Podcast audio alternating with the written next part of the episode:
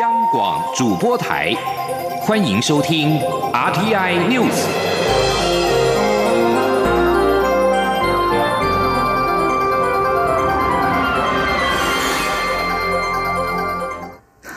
各位好，我是张旭华，欢迎收听这节央广主播台提供给您的 RTI News。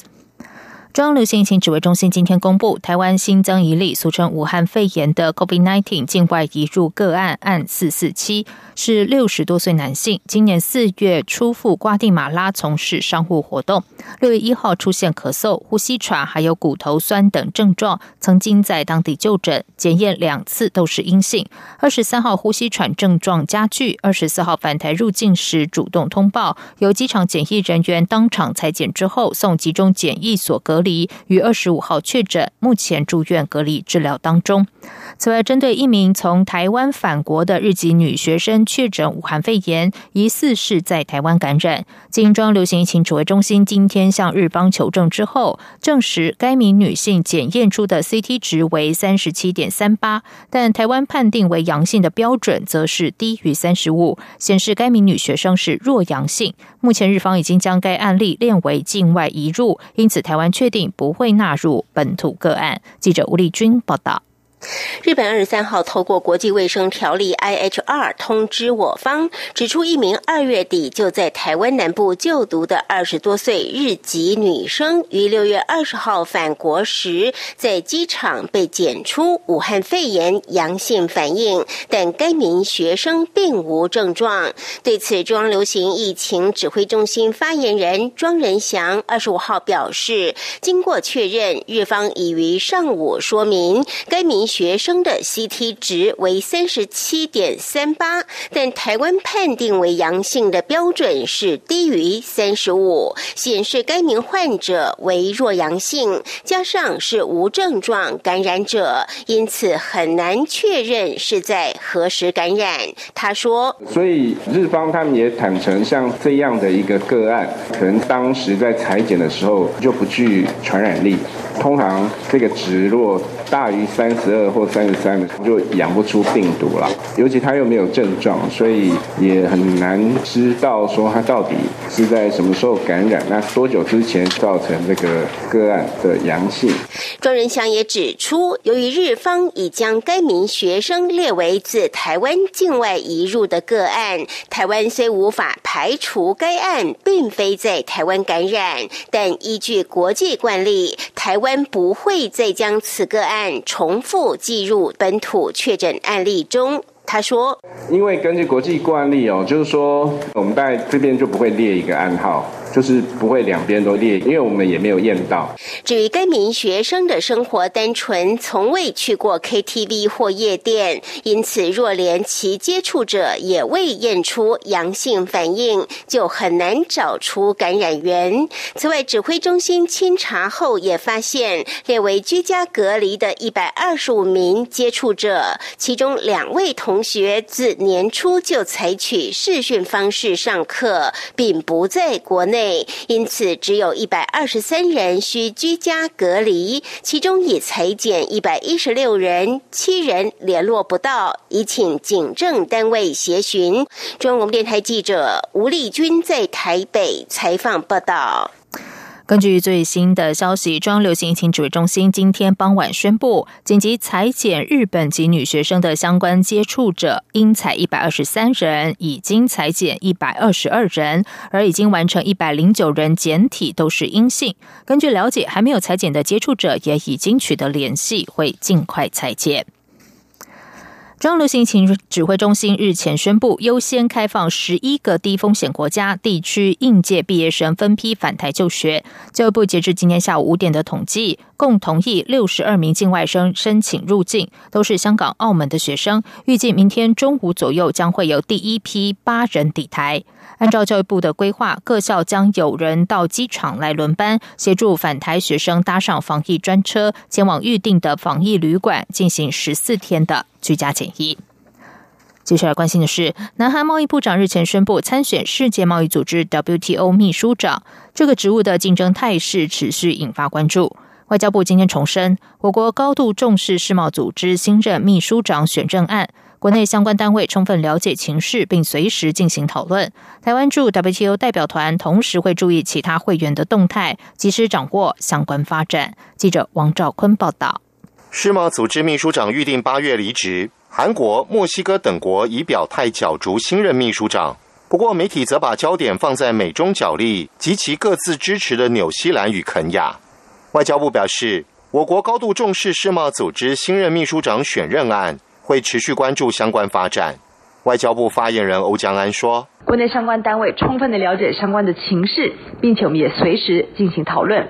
驻团同时也积极的参与 WTO 秘书处以及总理事会的相关资商。我们关注其他会员国的动态，以及随时掌握相关的发展。”台湾在二零零二年一月以台湾、澎湖、金门、马祖个别关税领域名义加入世贸组织，并于瑞士日内瓦派设常驻世界贸易组织代表团。截至今年四月，世贸组织共有一百六十四个会员。世贸组织是我国参与最重要国际经贸组织之一。外交部认为，维持该组织多边体制的运作及改善其促进国际贸易发展的效能。切合我国经济发展需要，因此会持续积极参与世贸组织相关重要谈判及改革讨论，并具体展现我国对其体制的有力支持。例如，数月前，外交部曾捐赠新台币四百五十万元给世贸组织，协助低度开发国家参与第十二届部长会议基金。此举除展现我方具体支持外，也彰显我国愿意协助低度开发国家。进一步参与国际经贸体系。中央广播电台记者王兆坤台北采访报道：台中火力发电厂二号机二十四号晚间重启，加入发电行列。台中市政府随即开阀。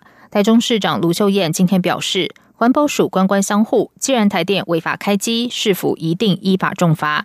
经济部长王美花则是力挺台电，强调台电是依环保署处分才重启二号机，呼吁市府不要为难基层员工。记者刘品希报道。因应夏季用电尖峰即将来临，台电二十四号晚间重启台中电厂二号机，加入供电行列。台中市政府环保局随即进场稽查，勒令停机，并开罚新台币两百万。如果仍不停机，将移送司法机关侦办。台中市长卢秀燕二十五号出席活动时受访表示，环保署官官相护，允许开机，是否一定依法重罚？敢违法开机燃煤，那我们一定依法重罚，绝不宽待。经济部长王美花二十五号受访时指出，环保署已经针对台中市府撤照重新做处分，因此台电是依照环保署处分重新启动二号机，呼吁市府不要为难基层员工。环保署已经针对台中市政府原来撤照，他已经重新做了处分了，所以台电其实是按照环保署的这样的一个处分呢，啊，依法来办理，重新来做二号机的这个启动了哈，所以它其实是依法办理，它如果不依法办理，反而才违法。王美花表示。中国已经在去年将用煤量降为一千两百六十四万公吨，是有史以来降最多，减煤的成果有目共睹。而且二号机已经完成空瓶改善，启用后一号机便可停机进行检测，让机组调度以确保供电。他强调，经济部支持台电，也希望大家支持合法的行为。台电发言人徐兆华则表示，中火二号机虽然曾遭台中市政府裁罚废证，但空污法主管机关环保署已经撤销裁罚，恢复原本许可证的效力。中火同仁牺牲端午假期，让二号机组加入供电行列，并停机检修一号机。如此战战兢兢、努力不懈，就是为了满足民众稳定电力的需求，但竟遭到台中市政府视若仇敌，多次威吓对待。台电为了人民的用电权益，只能忍辱负重，继续坚守岗位，也将依法提起救济，请求国家赔偿。央广记者刘聘熙的采访报道。对于中火重启二号机遭台中市府重罚，行政院发言人丁仪明今天受访表示，政府相关部门会依法行政，也应该依法行政。台中市政府针对合法运作的台电机组开罚的作为，明显是没有依法行政。丁仪明指出，环保署随时都有在监测空气品质，目前空气品质仍然处于良好状态，如果出现空污，就会适度降载。端午连假展开，总统府前广场今天举办了端午谢平安艺文大会演系列活动。首先登场的是端午谢平安好运九九九，农委会准备了九百九十九颗产自屏东的西瓜，邀请民众在正午将西瓜立起。总统府秘书长苏家全表示，大家在立瓜之后，不仅大吉大利，还能好运九九九，直到永远。记者王兆坤报道。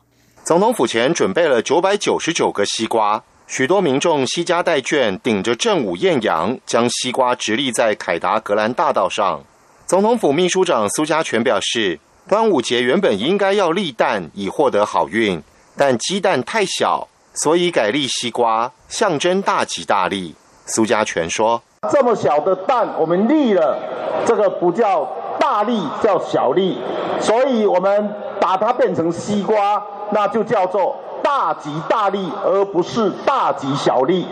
所以未来各位立了这个西瓜，未来的啊生活绝对会大吉大利，因为我们立了一个大的西瓜。蔡英文总统、副总统赖清德晚间会出席端午谢平安艺文大会演活动，观赏唐美云歌仔戏团演出的《天官赐福庆端午》。以及绿光剧团表演的《再会吧北投》，苏家全代表总统府邀请民众一起共襄盛举。农委会主委陈吉仲表示，民众参加立西瓜活动，不仅保平安，也帮助了台湾的农民。希望大家一起用新台币下架台湾农产品。中央广播电台记者王兆坤台北采访报道。在外电消息方面，中国全国人民代表大会常务委员将于二十八到三十号再度开会，外界预料届时会继续讨论港区国安法草案。香港官方电台报道，香港前律政司长梁爱诗估计，港区维护国家安全法将于本月底通过。他并指，示威者高叫“光复香港时代革命”口号，是想分裂国家和颠覆政权。港区国安法可以根治香港问题。香港外国记者会二十四号则是向行政长官林郑月娥发表公开信，要求港港府做出十一项保证，确保记者的人身安全和新闻自由。公开信表示。外国记者会担心港区国安法限制记者自由报道香港和中国大陆新闻，而新闻自由是基本法第二十七条所保障的。此外，香港的一些书商表示，有业者对港区维护国家安全法已经有无法想象的惊恐，形成寒蝉效应。商业电台今天报道。二零二零香港书展关注组发言人、出版社次文化堂社长彭志明表示，香港一向没有所谓禁书的问题，业界可以自由和放心的出版书籍，如今却有所避忌，这已经不是出版自由。彭志明说，下个月举行的书展会成为相关问题的试金石，并说，将来即使有出版社愿意就敏感题材出书，也不见得有人愿意发行、印刷或者是出售。美国共和党在非裔男子弗洛伊德遭远警压颈致死后提出的警察改革法案，二十四号在联邦参议院遭到民主党人挡下。民主党人所持的理由是，共和党人提议的措施涵盖层面根本就不够广。此案获得五十五票赞成，四十五票反对，但还不到六十票的通过门槛。在联邦众议院，民主党希望二十五号在众院通过民主党自己的版本、层面更广的警察法案。弗洛伊德遭明尼苏达州远警以膝盖压紧将近九分钟致死之后，警方采用的锁喉措施成为热议话题。共和党版法案虽然不鼓励，却也不禁用锁喉等措施，而是提供远警更多化解紧张状况的训练，并把动用武力的远警资料建入全国资料库，目的在淘汰恶警。然而，此版法案并不会终止或限制备受争议的有限豁免原则，也就是行为不当的远景还是得以依据有限豁免原则不受起诉。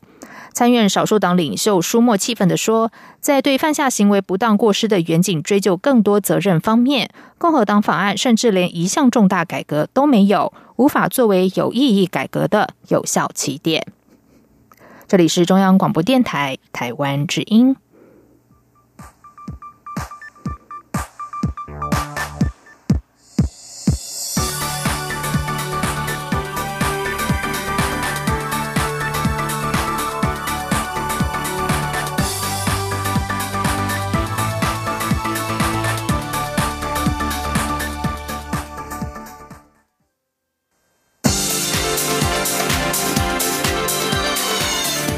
是中央广播电台台湾之音，欢迎继续收听新闻。时间是十九点十五分，欢迎继续收听新闻。端午连假的第一天，民进党高雄市长参选人陈其迈今天一大早就展开竞选行程。陈其迈受访时表示。高雄市的捷运工程、大林埔迁村、鱼市场改建等工作都已经延宕许久。未来如果能够当选，一定会有执行、有魄力、认真实在做事情。因为他知道高雄的问题和解决方法是最适合的人选。记者王兆坤报道。高雄市长参选人陈其迈上午前往前镇区的市场拜票，接着安排品尝在地小吃。他受访表示，维持体力最好方法。就是走到哪里吃到哪里。他说自己的竞选方式是摩顶防肿，用双脚跑遍高雄，因此各行政区重要的市场应该都会亲自造访。陈其迈指出，如果他当选市长，会是个有政府、会做事的清廉政府。他说，要选市长，要选一个知道高雄的问题，而且知道要怎么解决。问题的方法，然后有执行力、有魄力的市长啊，那我是最适合的人选，要拜托大家支持。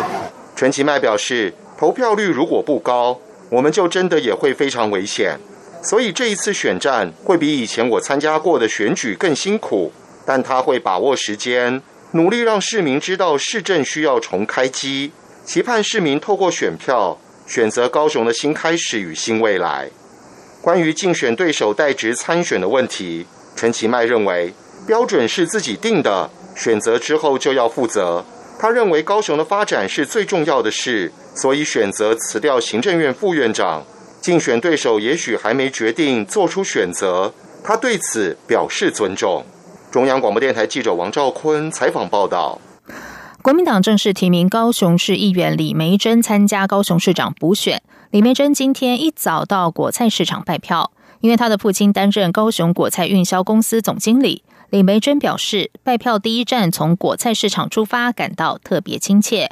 她也提出将果菜市场转型为观光市场的想法。记者王威婷报道。端午假期，高雄市长补选热闹滚滚。国民党提名的李梅珍，二十五号清晨到高雄民族实权果菜市场拜票。李梅珍的父亲李荣宗是高雄果菜运销公司总经理，他也表示，拜票第一站就从果菜市场出发，特别亲切，也希望市场摊商可以支持。李梅珍一一向摊商请托，李荣宗也亦步亦趋陪着女儿拜票。李梅梅珍表示，看到摊。商这么辛苦做生意，觉得很不舍。他也提出将果菜市场转型为观光市场的看法。李梅珍说：“他们的眼神透露出他们一定会相信我，所以我觉得看到他们很辛苦。那你今天果菜市场，其实以往果菜市场在这个时候人还是要很多，可是大家刚刚有看到果菜市场到这个时间，可能人已经没有有像以往的那个热络，所以希望说，呃，这次能让梅珍继续来，然后梅珍。希望也是这个地方一定给我时间，然后用一成一个观光市场，然后让白天批发的时候可以做生意，中午的时候零散的零零散的生意也会很好。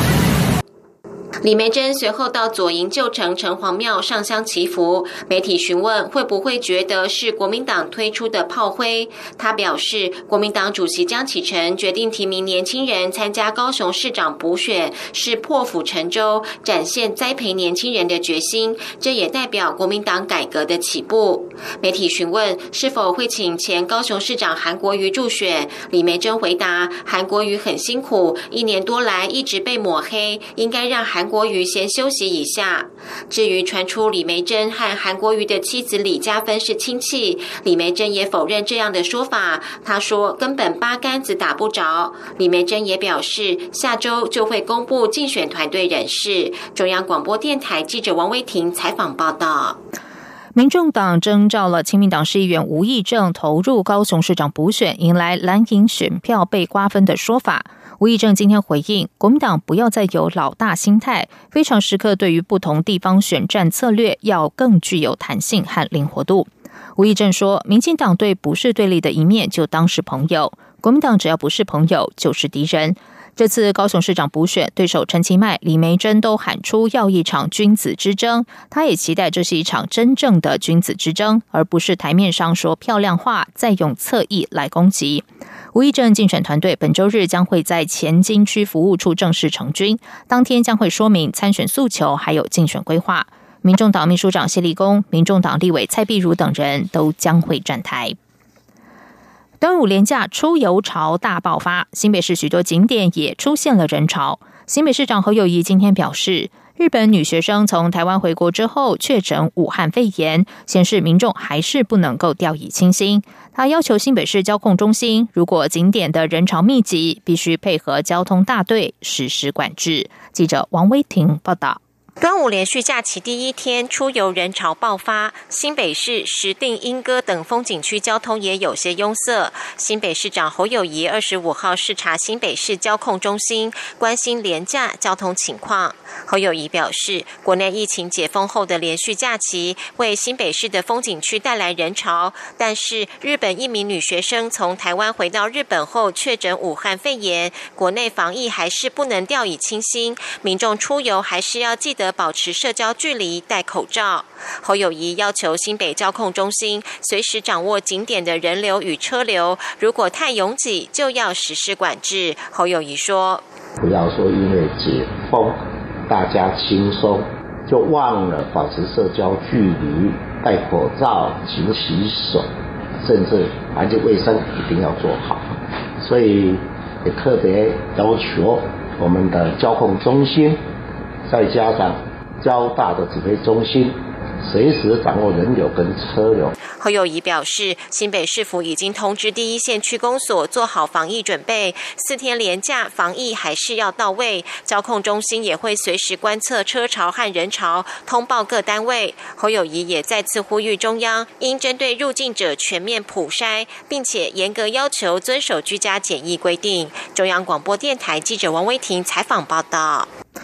国民党改革委员会日前推出了两岸新论述，引发党内大佬不满。改革委员会青年组成员今天举行记者会表示，国民党从没有抛弃九二共识，但是九二共识的确不时尚了。他们只是重新包装成年轻人能够听得懂的话，希望党内不要再虚耗争论九二共识的存废，而是对两岸立场有更清楚的诠释。记者刘品希报道。国民党改革委员会两岸组日前提出以四大支柱建构台海新关系的两岸论述，被认为是淡化九二共识，引发党内大佬反弹。改革委员会青年组成员二十五号上午在党中央前举行记者会，台中市议员罗廷伟表示。九二共识有无法抹灭的历史，但国民党不该纠结在历史。新的论述四大支柱，包括坚持中华民国主权、保障自由民主人权、维护台湾安全优先、创造双赢、共享繁荣。希望新的论述可以符合社会期待，让民众感觉到国民党的改变。国民党庆功总会长林信儿表示，青年朋友对九二共识非常陌生，为什么一定要把它放在大门口？其实国民党捍卫的并非九二共识，而是中华民国的主权，而且从未改变过立场。所有论述也从来没有拿掉过九二共识四个字，只是包装成年轻人听得懂的话语而已。他说。像以前，或许我们觉得拿着好这些长辈觉得拿着傻瓜相机来拍照是一件非常好的，但是我们现在年轻人拿的是手机，那你可以说手机不好用吗？但是我们年轻人也没有说傻瓜相机不好，底片相机不好。但是确实它已经不时宜了，它已经不时尚了。但是我们怎么把它包装，重新包装成大家可以认同、听得懂的一个话术？台北市议员徐巧芯则指出，很多人说国民党的两岸论述离民进党越来越近，与其说坚持中华民国的两岸论述是小绿，其实是民进党靠向中华民国，靠向国民党。他呼吁大家放下敏感的神经，不该把焦点放在要不要九二共识，而是如何解决九二共识所碰到的困难及挑战。国民党改革委员会青年组副召集人黄世修强调。